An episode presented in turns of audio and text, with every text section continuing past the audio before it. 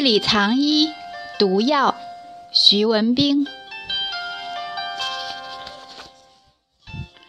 天生万物各具其性，人得天地之全气，为万物之灵。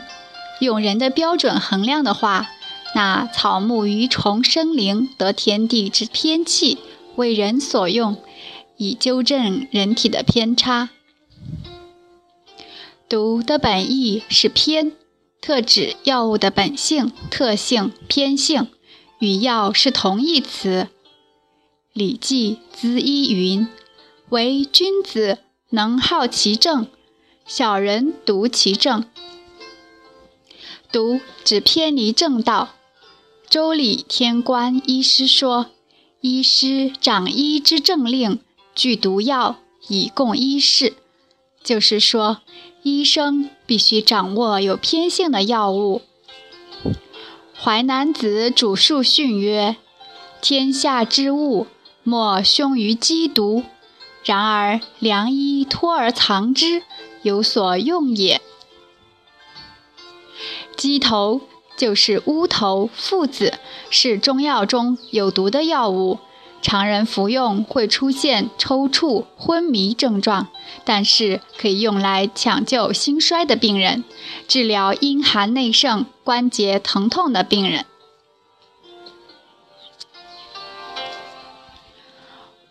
《淮南子·忧物训》载：“神农乃始教民，尝百草之滋味，水泉之甘苦，令民之所辟就。当此之时。”一日而遇七十毒，这里的毒就是指植物的偏性。无毒者性味平和，可作为食物长期食用；有小毒者可以作为药物短期使用，不能久服。大毒者用于急重危难病情的抢救，用大毒救大偏，临时使用。中病急止，《神农本草经》把中药分为三类：上品无毒，用于养生保健；中品小毒，用于调理康复；下品中毒或大毒，用于攻邪排毒。是药就有三分毒，行车走马三分险，这是普通老百姓都知道的常识。如果药物没有毒性，也就无法纠正人体的偏性。之所以要学习中医，就是要求人们在中医理论指导下正确使用中药，化害为利。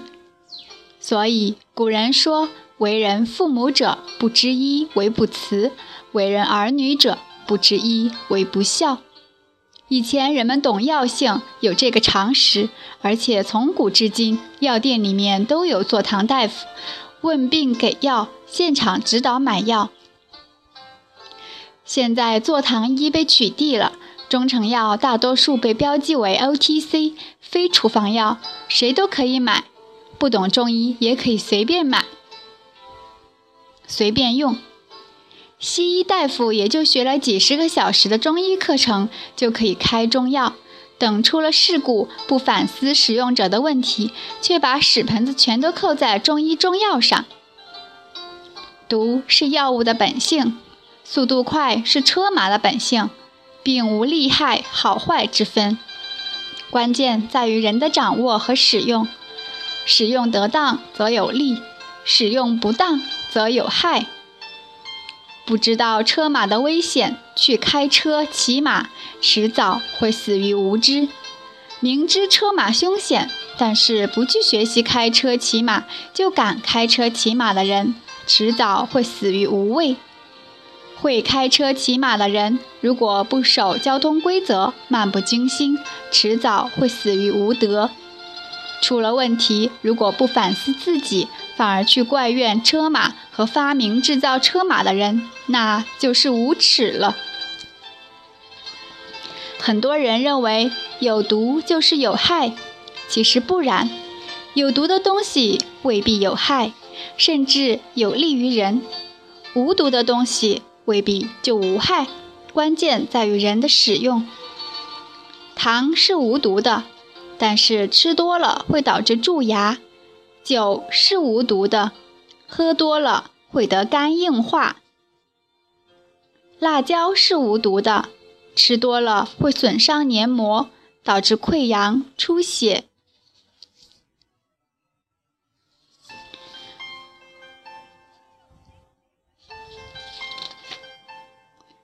河豚有毒。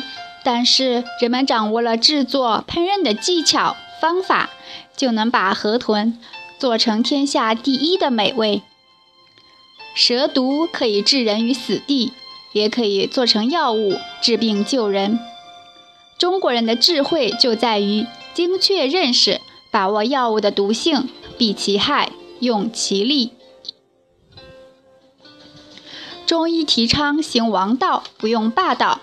就是尽量用平和、柔化、无毒的药物去治疗疾病。《素问·五常正大论篇》云：“大毒治病，十去其六；长毒治病，十去其七；小毒治病，十去其八；无毒治病，十去其九。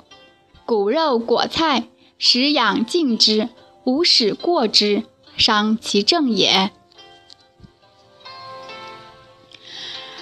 对于身体已经阴阳失衡、出现偏差的患者，就可以放胆运用药物的偏性，也就是毒性，去纠正身体的偏差。这就是所谓的以毒攻毒。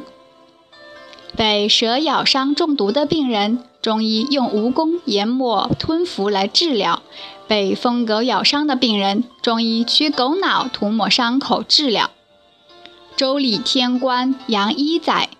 凡疗阳，以五毒攻之。注曰：今医方有五毒之药，作之：和黄帽、治石胆、丹砂、雄黄、与石、磁石，其中烧之三日三夜，以助疮。恶肉破骨，则尽出。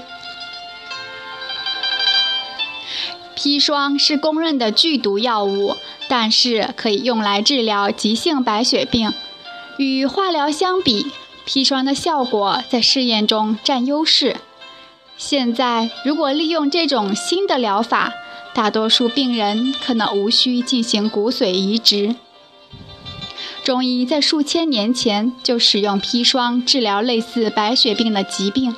现代人在发现砒霜的中药活性成分后，于二十世纪八十年代第一次尝试使用砒霜来治疗白血病。砒霜能够导致癌细胞的变化，从而诱导细胞凋亡的发生。另外，我们常说药物的毒副作用，其实有毒和有副作用是两回事。药物在使用不当的情况下，给病人带来伤害，不是药物的问题，是医生或使用者的问题。药物在正确使用的情况下，仍然不可避免地给人带来伤害，那就是药物的副作用。副作用的产生是因为药性过于猛烈，有副作用的药一般都属于虎狼药，归于大毒的范畴。中医在消除制约药物毒性、副作用方面积累了丰富的经验，创造了神奇的中药炮制理论。其实说来也简单，平常人吃蒜会产生烧心、目涩、口臭的副作用。如果把蒜用醋腌制，不仅不影响蒜的温胃散寒、止泻的正作用，同时也避免了其副作用。其他的例子不胜枚举，比如用生姜制约半夏的毒性，用盐卤制约附子的毒性，用醋炒或鳖血拌柴胡，可以避免柴胡的生散动血。《红楼梦》第八十三回中，王太医为林黛玉治疗吐衄血，处方中用了柴胡。贾琏拿来看时，问道：“血势上冲，柴胡使得吗？”王大夫笑道：“二爷但知柴胡是生提之品，为土去所忌，岂知用鳖血拌炒，非柴胡不足宣少阳甲胆之气，以鳖血治之，使其不治生啼，且能培养肝阴，治恶邪火。所以《内经》说：“通阴通用，色阴色用。”柴胡用鳖血拌炒，正是贾周伯以安流的方子。贾琏点头道：“原来是这么着，这就是了。”中医以恢复人体的自愈能力为目的，食疗为首选，药食同源的为次，尽量避免使用毒性大。副作用明显的药物，迫不得已使用时，也要求中病即止。中医治疗急性重病，一般使用单位药物，充分发挥其偏性，迅速纠正人体的偏性；而治疗慢性杂病时，中医一般使用复方药物调理。中药方剂配伍讲究君臣佐使，其实就是互相制约。消除毒性，避免副作用产生。比如在桂枝汤和四物汤中，用白芍制约桂枝或当归的心散。外国人不知道其中奥妙，只顾提取有效成分，结果制造了纯粹的当归丸来治疗妇科疾病，结果导致很多病人服用以后口鼻出血、月经淋漓不断、大把脱发。还有的人不理解中医中病即止的用药观念，用麻黄汤发汗为病人减肥，结果导致病人虚脱、肾功能衰竭。凡此种种，都是人祸，不能归咎于中药本身。不懂中医而使用中药是人祸，不是药祸。